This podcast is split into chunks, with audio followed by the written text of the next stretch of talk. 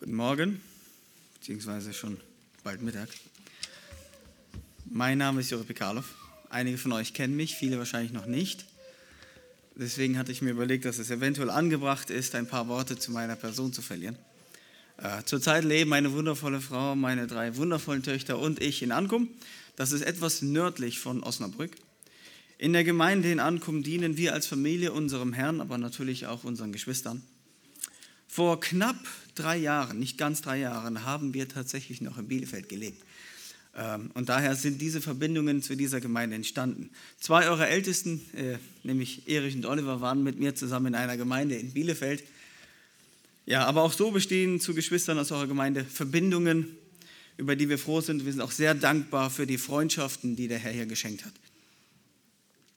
Vor einigen Wochen haben Erich und ich dann telefoniert und dann kam die Einladung von ihm, ob ich denn nicht einmal hier in eurer Gemeinde dienen möchte, weil ja der David gerade verhindert ist. Insofern sollte ich etwas absolut Heretisches sagen oder euch zu Tode langweilen, wisst ihr, wer schuld ist. Dann könnt ihr euch alle bei Erich beschweren gehen. Liebe Kinder, ich habe mal eine Frage an euch. Wenn ihr etwas versprecht, müsst ihr euch dann daran halten? Immer? Was ist, wenn ihr während des Versprechens ganz heimlich eure Finger hinter dem Rücken überkreuzt habt?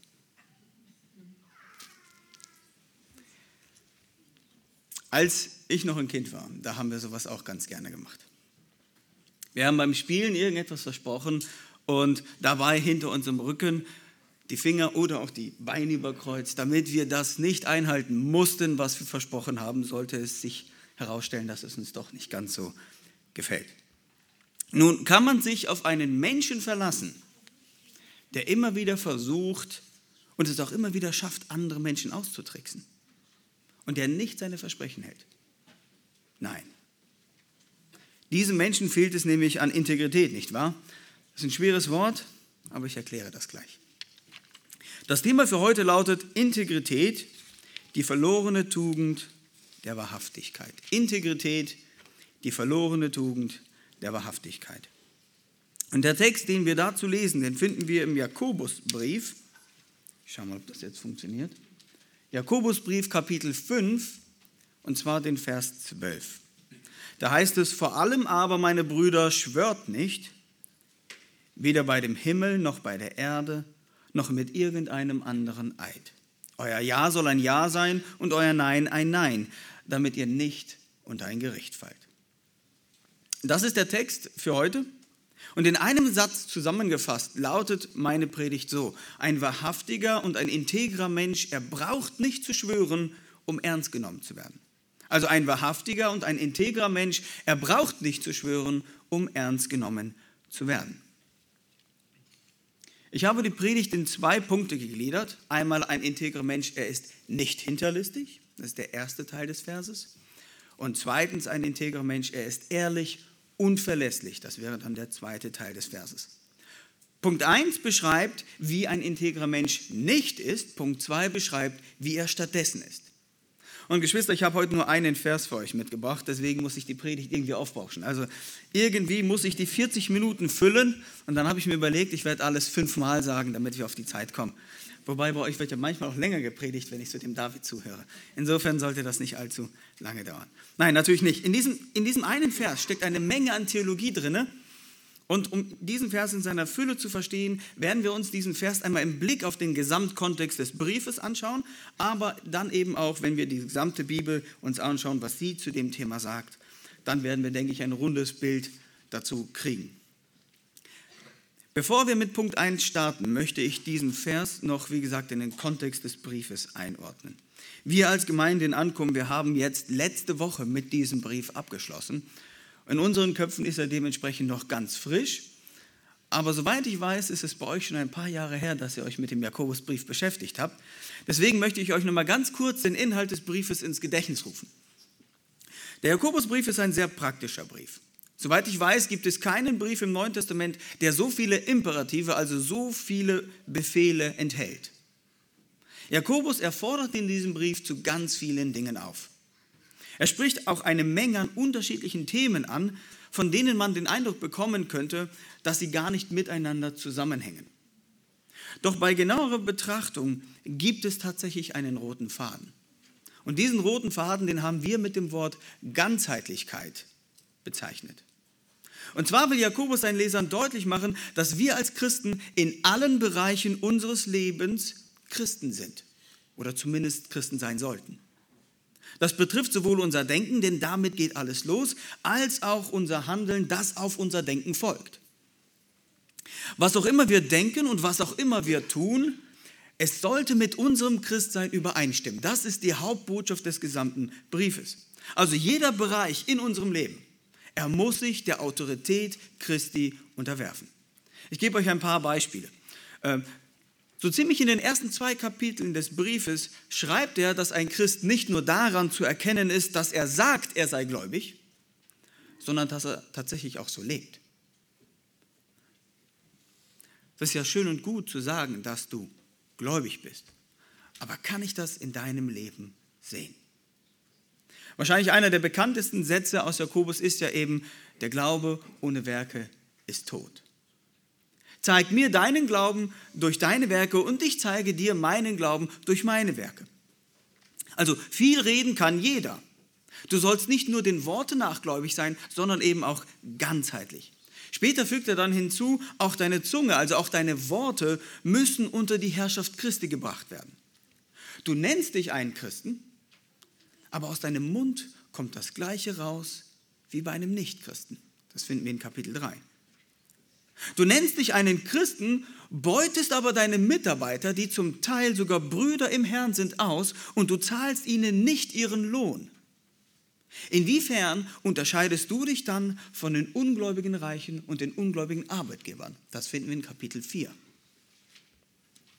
Wir können also nicht hingehen und sagen, ja, ich bin Christ am Sonntag und die restliche Zeit bin ich einfach nur Bürger Deutschlands.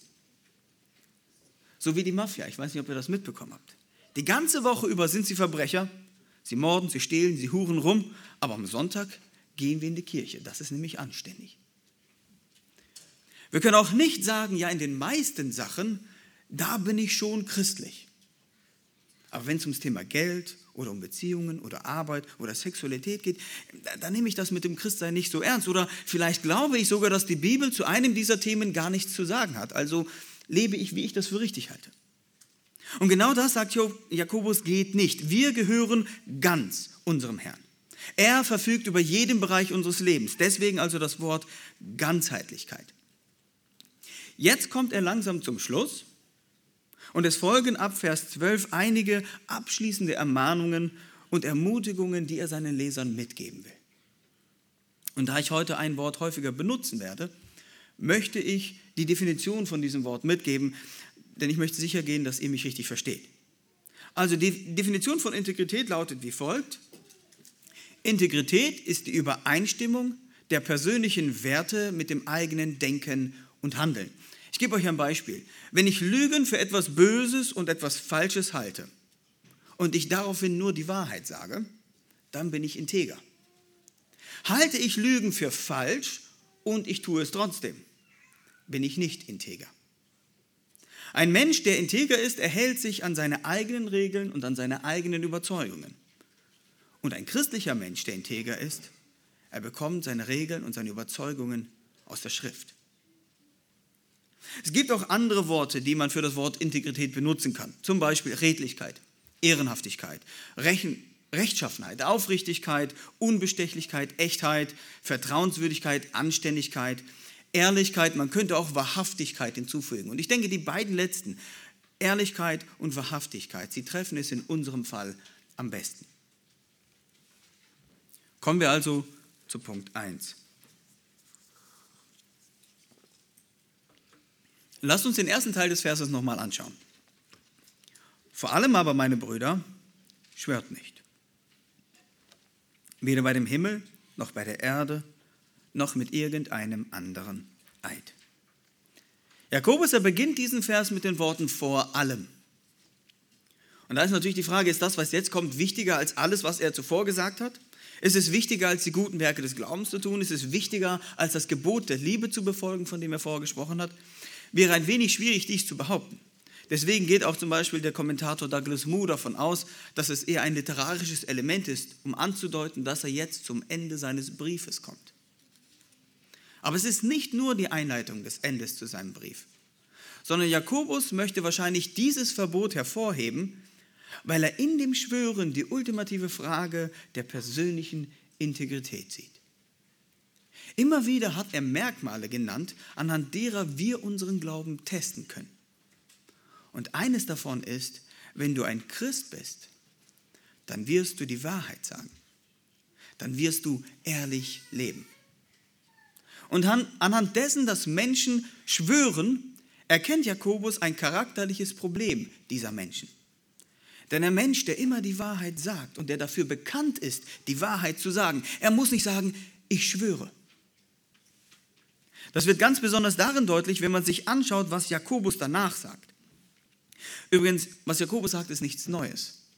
Das haben wir gerade in der Schriftlesung auch gelesen, gehört. Das, was er sagt, finden wir in den Worten Jesu wieder. Und zwar in Matthäus 5, die Verse 33 bis 37. Und ich lese sie uns trotzdem nochmal vor. Da sagt er, wiederum habt ihr gehört, dass zu den Alten gesagt ist, du sollst nicht falsch schwören. Du sollst aber dem Herrn deine Schwüre halten. Ich aber sage euch, dass ihr überhaupt nicht schwören sollt, weder bei dem Himmel, denn er ist Gottes Thron, noch bei der Erde, denn sie ist der Schemel seiner Füße, noch bei Jerusalem, denn sie ist die Stadt des großen Königs. Auch bei deinem Haupt sollst du nicht schwören, denn du kannst kein einziges Haar weiß oder schwarz machen. Es sei aber eure Rede ja, ja, nein, nein. Was darüber ist, das ist vom Bösen. Und ich habe diesen Text jetzt gerade vergessen, tut mir leid. Wenn man beide diese Aussagen nebeneinander stellt, und das habe ich euch hier in der Folie vorbereitet, dann sieht man die Ähnlichkeit sehr deutlich.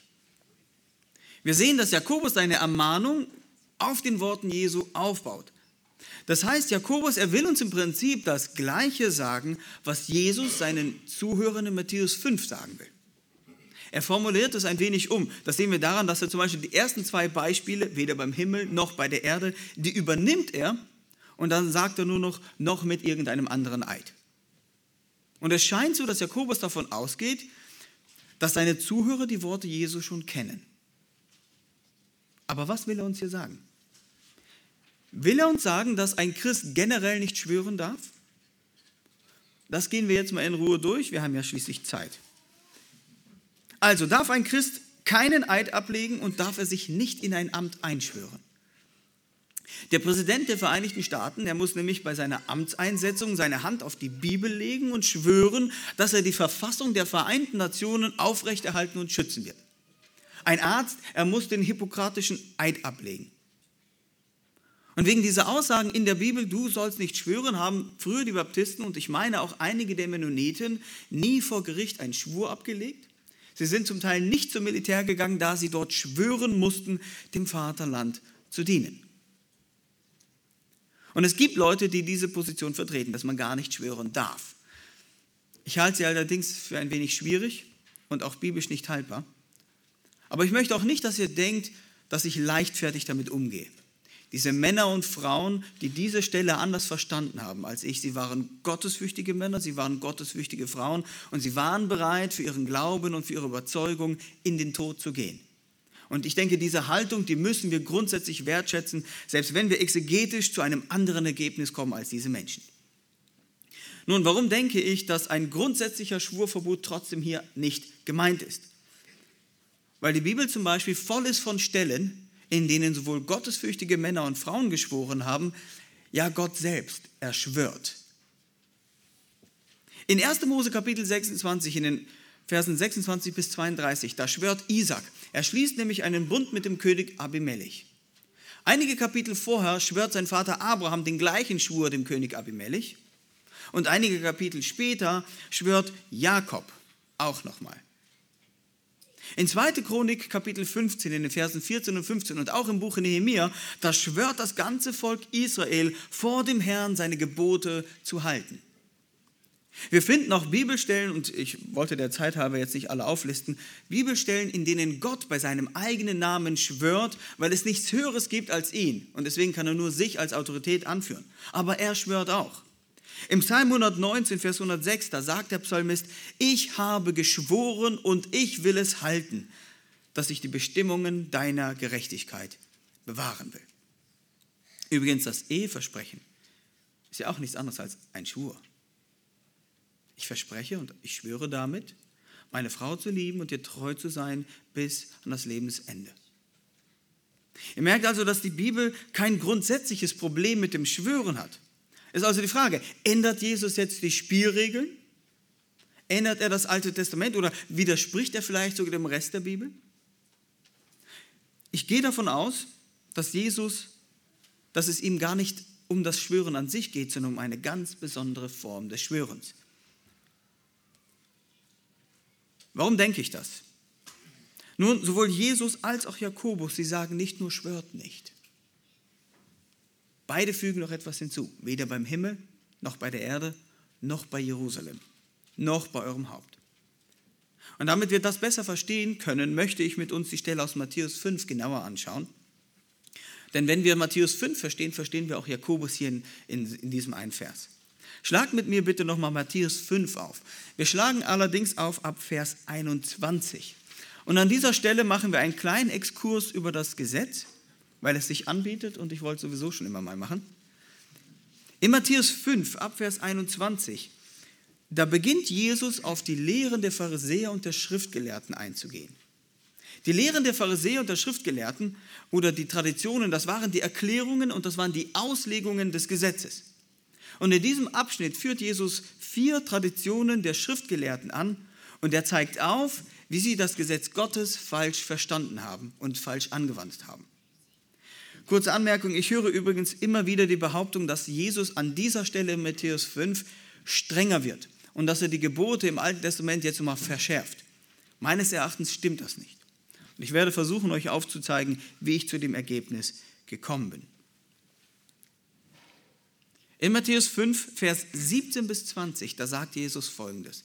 Ihr sollt nicht meinen, dass ich gekommen sei, um das Gesetz oder die Propheten aufzulösen. Ich bin nicht gekommen, um aufzulösen, sondern um zu erfüllen. Denn wahrlich, ich sage euch, bis Himmel und Erde vergangen sind, wird nicht ein Buchstabe noch ein einziges Strichlein vom Gesetz vergehen, bis alles geschehen ist. Wer nun eines von diesen kleinsten Geboten auflöst und die Leute so lehrt, der wird der Kleinste genannt werden im Reich der Himmel. Wer sie aber tut und lehrt, der wird groß genannt werden im Reich der Himmel. Und jetzt achtet mal auf den Vers 20. Denn ich sage euch, wenn eure Gerechtigkeit die der Schriftgelehrten und Pharisäer nicht weit übertrifft, so werdet ihr gar nicht in das Reich der Himmel eingehen. Das ist der Kontext, bevor sich Jesus auf diese vier Traditionen der Schriftgelehrten eingeht. Wir sehen also, Jesus, er attackiert an dieser Stelle das Gerechtigkeitsverständnis der Pharisäer und Schriftgelehrten. Er widerlegt ihre falschen Interpretationen, ihre falschen Traditionen und dann zeigt er die wahre Bedeutung der Gebote auf. Das erkennen wir zum Beispiel auch daran, dass er nicht sagt, es steht geschrieben oder Mose sagt oder habt ihr nicht gelesen, was eigentlich die Formulierung ist, die Jesus immer wieder nutzt, wenn er auf die Schrift sich bezieht. Stattdessen sagt er, ihr habt gehört und dann das zu den Alten gesagt ist. Und das ist eine, eine Phrase, eine Formulierung, die immer wieder genutzt wurde für die Traditionen der Schriftgelehrten. Also Rabbi so und so hat diese Stelle so und so ausgelegt und er hat das dann mündlich weitergegeben und der hat das dann auch weitergegeben und irgendwie hat sich dann quasi eine Art Tradition, Lehrverständnis gebildet. Und er zeigt also, wie ihr Gerechtigkeitsverständnis nicht ausreicht. Er sagt, ihr habt gehört in Vers 21, dass zu den Alten gesagt ist, du sollst nicht töten. Wer aber tötet, der wird im Gericht verfallen sein. Und dann sagt Jesus später allerdings, ich aber sage euch, jeder, der seinem Bruder ohne Ursache zürnt, der wird im Gericht verfallen sein. Und wir sehen also, dass die Pharisäer Gottes Gesetz ganz oberflächlich gesehen haben und sie sich deswegen für gerecht halten konnten. Sie haben nämlich gesagt, solange du niemanden tatsächlich tötest, hast du Gottes Gebot gehalten. Und Jesus macht ihnen deutlich, wenn du in deinem Herzen schon Zorn und Feindschaft jemandem gegenüber hegst, dann hast du in deinem Herzen jemanden schon umgebracht. Gottes Gebot, du sollst nicht töten, beinhaltet deine innere Einstellung und nicht nur den Akt des Mordens an sich. Denn, sind wir mal ehrlich, Hass ist die nötige Voraussetzung, um überhaupt jemanden umzubringen. Im zweiten Beispiel, das er hier anführt, in Vers 27, da geht es um die Ehe. Und wieder leitet er den Satz ein mit, ihr habt gehört, dass zu den Alten gesagt ist, du sollst nicht Ehe brechen. Die Auslegung der Schriftgelehrten war folgende. Solange du nicht mit einer Frau tatsächlich geschlafen hast, hast du Gottes Gebote gehalten. Es tut mir leid, ich wusste nicht, dass eure Kinder alle hier sind. Frauen hinterher schauen, lüstern zu begehren, kein Problem solange du es nicht tatsächlich tust. Das war ihr Verständnis. Und ebenso haben sie es mit der Scheidung gehalten, was übrigens ganz spannend ist. Gott sagt in seinem Wort, ich hasse die Ehescheidung. Das sagt der Malachi. Sie haben allerdings einen Ausweg gefunden. Es heißt nämlich in Mose auch, dass wenn ein Mann sich von einer Frau scheiden will, dann soll er ihr einen Scheidebrief geben. Das galt natürlich nur für besondere Gründe, wie zum Beispiel Unzucht. Aber in Jesu Zeit, da gab es zwei unterschiedliche Vorstellungen von Ehe und Ehescheidung. Die Diskussion bestand darin, dass man sich gefragt hat, aus welchem Grund darf sich ein Mann von seiner Frau scheiden? Die einen Gelehrten, die folgten dem Hillel. In unserer Zeit würden wir ihn als den liberalen Theologen einstufen. Diese Gelehrten, sie hatten behauptet, dass ein Mann seine Frau aus jedem erdenklichen Grund scheiden konnte. Du konntest dich zum Beispiel von deiner Frau scheiden, wenn sie das Essen verbrannt hatte. Scheidebrief, vorbei. Oder wenn dir deine Frau nicht mehr schön genug war. Scheidebrief. Und dann hattest du nicht die Ehe gebrochen, sondern du hast eine legitime Ehescheidung durchgeführt. So, Geschwister, sind wir mal ehrlich, kann jeder das Gebot sehr gut halten, oder? Und Jesus sagt deswegen, wenn du eine Frau nur begehrst, hast du mit ihr in deinem Herzen schon die Ehe gebrochen. Das war schon immer Gottes Absicht mit diesem Gebot. Das sieht man vor allem daran, wenn man sich das zehnte Gebot etwas gründlich anschaut. Es beginnt nämlich mit, du sollst nicht begehren deines nächsten Weib, Hab und Gut. Das Begehren ist schon die Sünde gewesen. Und damit kommen wir zu dem dritten Beispiel, mit dem wir uns dann heute intensiver beschäftigen wollen. Matthäus 5, Vers 33. Was machen wir jetzt mit dem Schwören? Die Tradition der Schriftgelehrten, sie sagt, du sollst nicht falsch schwören. Du sollst aber dem Herrn deine Schwüre halten. Und dann listet Jesus eine ganze Reihe auf. Schwör nicht beim Himmel, schwör nicht bei der Erde, schwör nicht bei Jerusalem und so weiter und so fort. Und der Grund, warum er das auflistet, hat auch wieder was mit den Traditionen der Schriftgelehrten zu tun. Die Juden, sie haben nämlich clevere Möglichkeiten entwickelt, wie sie einen Schwur nicht einhalten mussten. Sie waren etwas raffinierter als unsere Kinder und haben nicht nur die Finger in dem Rücken überkreuzt. Zum Beispiel haben sie gesagt, hast du auf den Himmel oder auf die Erde geschworen, so war dein Schwur nicht gültig. Hast du auf Jerusalem geschworen, da war dein Schwur auch nicht gültig. Seltsamerweise haben sie gesagt, hast du Richtung Jerusalem geschworen, war dein Schwur gültig. Warum auch immer. In den Talmud-Traktaten Nederim und Shebuot, da gibt es eine Diskussion über das Schwören. Da heißt es zum Beispiel in der Nederim, wenn jemand bei der Torah gelobt hat, so hat er nichts gesprochen. Wenn bei dem, was darin geschrieben ist, so sind seine Worte gültig. Also auf die Bibel zu schwören, da musst du dich nicht dran halten. Schwörst du auf den Inhalt der Bibel, so musst du dich dran halten. Und da wird einem plötzlich klar, warum der Präsident der Vereinigten Staaten sich nicht an seine Versprechen hält. Er schwört nämlich nur auf die Bibel. Und er scheint von den jüdischen Gelehrten gelernt zu haben. Hast du aber, und das war ihre Aussage, auf den Namen Gottes, also auf Jahwe geschworen, ja, dann musstest du dich an den Schwur halten. Wir finden sogar in der Bibel, in Matthäus 23, die Verse 16 bis 22, da bezieht sich Jesus selber auf eine ihrer seltsamen Formen, Schwüre zu differenzieren. Da heißt es, wehe euch, ihr blinden Führer, die ihr sagt, wenn jemand bei dem Tempel schwören wird, ist das nichts. Wenn aber jemand bei dem Gold des Tempels schwören wird, ist er gebunden. Narren und Blinde, was ist denn größer, das Gold oder der Tempel, der das Gold heiligt? Und wenn jemand bei dem Altar schwören wird, ist das nichts. Wenn aber jemand bei der Gabe schwören wird, die auf ihm ist, so ist er gebunden. Blinde, was ist denn größer? Die Gabe oder der Altar, der die Gabe heiligt? Wer nun bei dem Altar schwört, schwört bei ihm und bei allem, was auf ihm ist. Und wer bei dem Tempel schwört, schwört bei ihm und bei dem, der ihn bewohnt. Und wer bei dem Himmel schwört, schwört bei dem Thron Gottes und bei dem, der darauf sitzt. Und die Idee der Juden, die scheint folgende zu sein. Wenn ich einen Schwur im Namen Gottes anführe, dann berufe ich mich auf seine Autorität. Dann muss ich mich dran halten. Wenn ich aber nicht explizit auf den Namen Gottes schwöre, dann entziehe ich mich seiner Autorität und dann muss ich mich nicht daran halten. Das scheint ihr Denken zu sein. Und Jesus sagt, egal worauf du schwörst, ob auf den Tempel, ob auf Jerusalem, ob auf den Haupt, Himmel, Erde, wem gehört das alles? Alles gehört Gott. Dementsprechend entziehst du dich nicht seiner Autorität, selbst wenn du nicht seinen Namen sagst. Und weil so viele falsche Schwüre gab, Deswegen sagen die Alten, du sollst nicht falsch schwören, sondern dich an deinen Schwur halten. Und Jesus sagt hier erstaunlicherweise, du sollst überhaupt nicht schwören. Jakobus drückt es ähnlich aus. Er sagt, schwört nicht. Und ich denke, der Punkt, den sie hier machen, ist, hör auf zu lügen.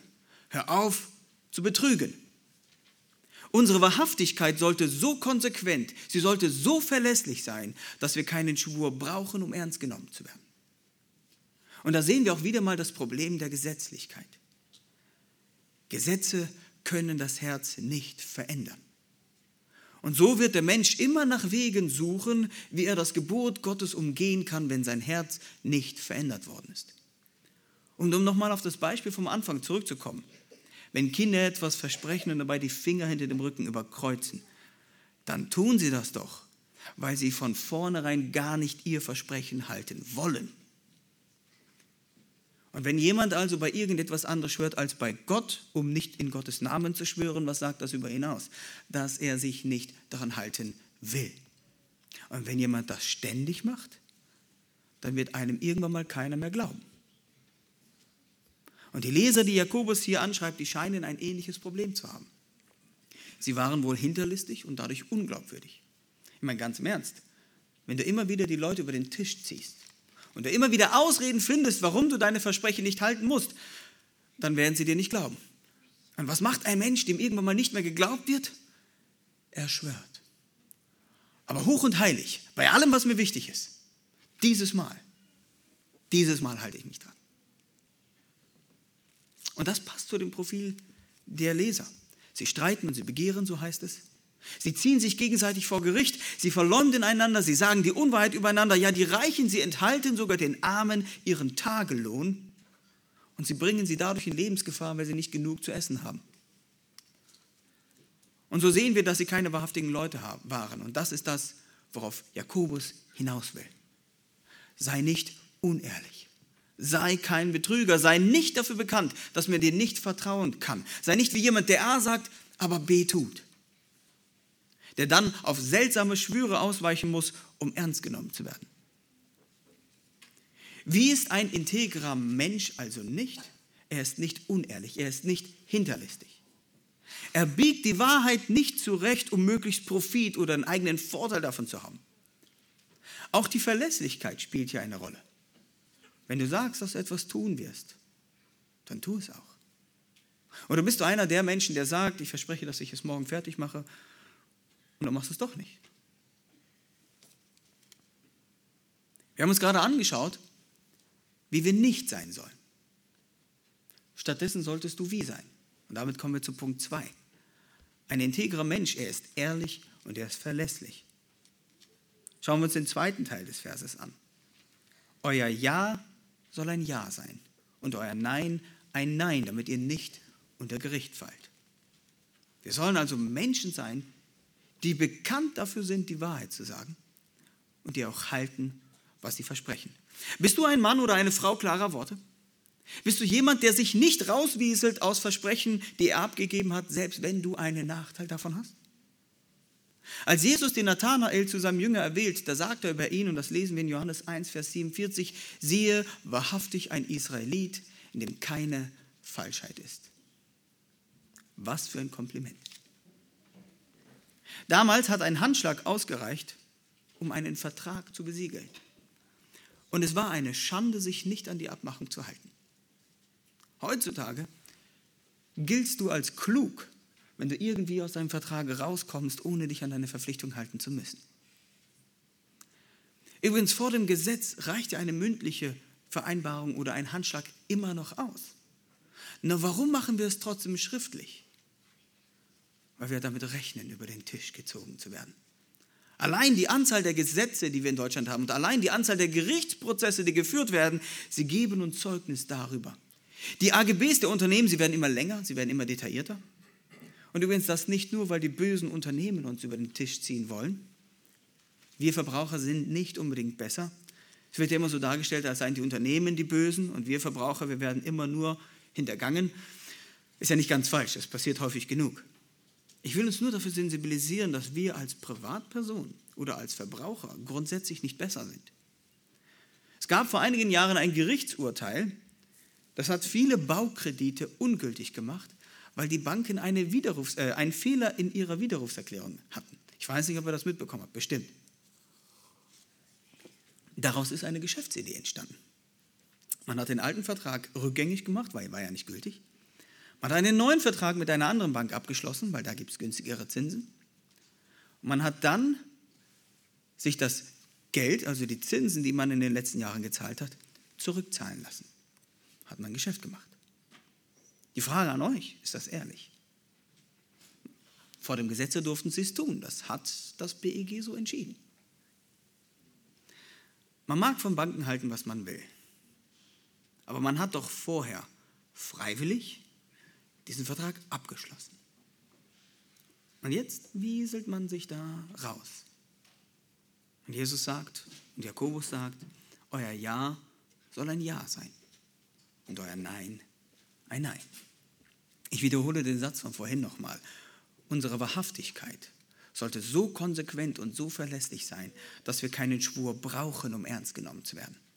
Ein einfaches Ja oder ein einfaches Nein von uns sollte ausreichen. Unser einfaches Wort sollte so verlässlich sein und so vertrauenswürdig sein wie ein unterschriebenes Dokument. Deine Integrität bei den Geschäften oder bei dem Umgang mit Menschen im Allgemeinen muss für deinen Gegenüber so klar sein, dass er kein Dokument von dir braucht und er trotzdem damit rechnen kann, dass du dich an die Abmachung halten wirst. Wieso ist das so wichtig? Und damit kommen wir wieder zum Thema Ganzheitlichkeit zurück. Du nennst dich einen Christen. Und ein Christ, er hat gewisse Überzeugungen, die er aus der Bibel gewinnt. Hoffentlich zumindest. Als Gottes Kinder sind wir überzeugt, dass Gott ein Gott der Wahrheit ist, richtig? Wir sind davon überzeugt, dass Gott sich an seine Abmachungen hält.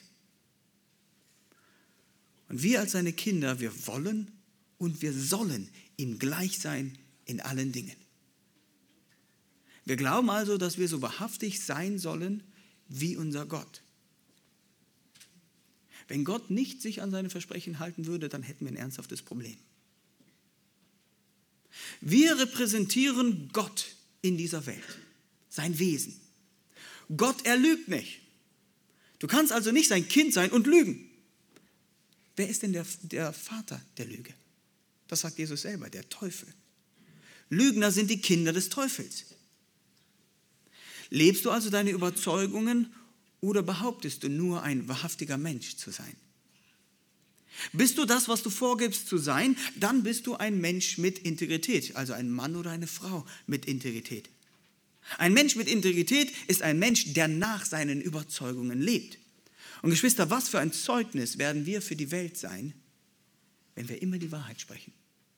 Wenn wir immer unsere Versprechen halten? Werden wir uns nicht extrem von dieser Welt unterscheiden? Welch eine Ehre können wir unserem Vater machen, wenn wir uns wahrhaftig verhalten? Und was für eine Schande im Gegensatz dazu machen wir unserem Vater, wenn wir uns benehmen wie die Kinder des Widersachers. Und hier sind ein paar Fragen für uns zur Anwendung.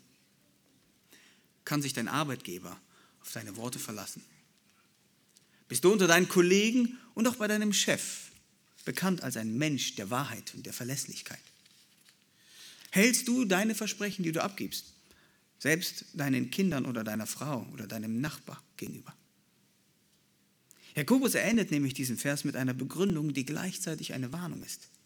Er sagt, damit ihr nicht unter ein Gericht fallt. bin heute nicht gut im, mit dem Ding unterwegs. Also, warum sollst du die Wahrheit sagen? Damit Gott dich nicht richten muss. Und da ist natürlich die Frage, was ist mit dem Gericht gemeint? Nun, wir wissen, dass Jakobus, er hat sowohl wiedergeborene Menschen vor Augen, als auch Menschen, die sich für wiedergeboren halten. Sie kommen regelmäßig zu den Gottesdiensten, aber sie sind es nicht. Insofern kannst du dein Leben überprüfen. Wenn dir das Lügen runtergeht wie Butter, dann musst du dir ernsthaft Gedanken um dein Seelenheil machen.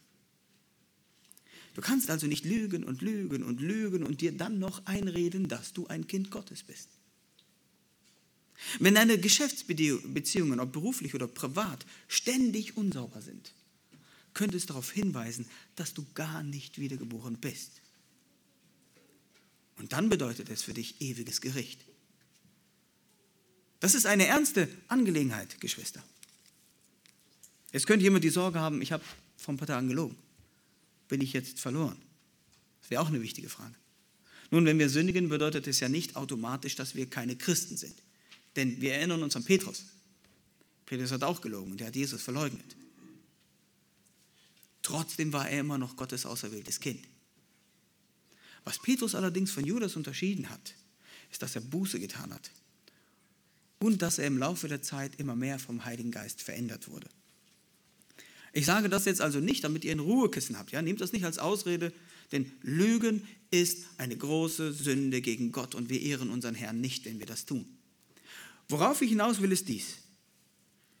Christus verändert uns durch seinen Geist. Er macht aus Lügnern Männer und Frauen mit Integrität. Er macht aus Schwindlern echte Kaufleute oder ehrliche Kaufleute. Er macht aus einem Zöllner einen Nachfolger, der das Vierfache von dem zurückgibt, was er gestohlen hat.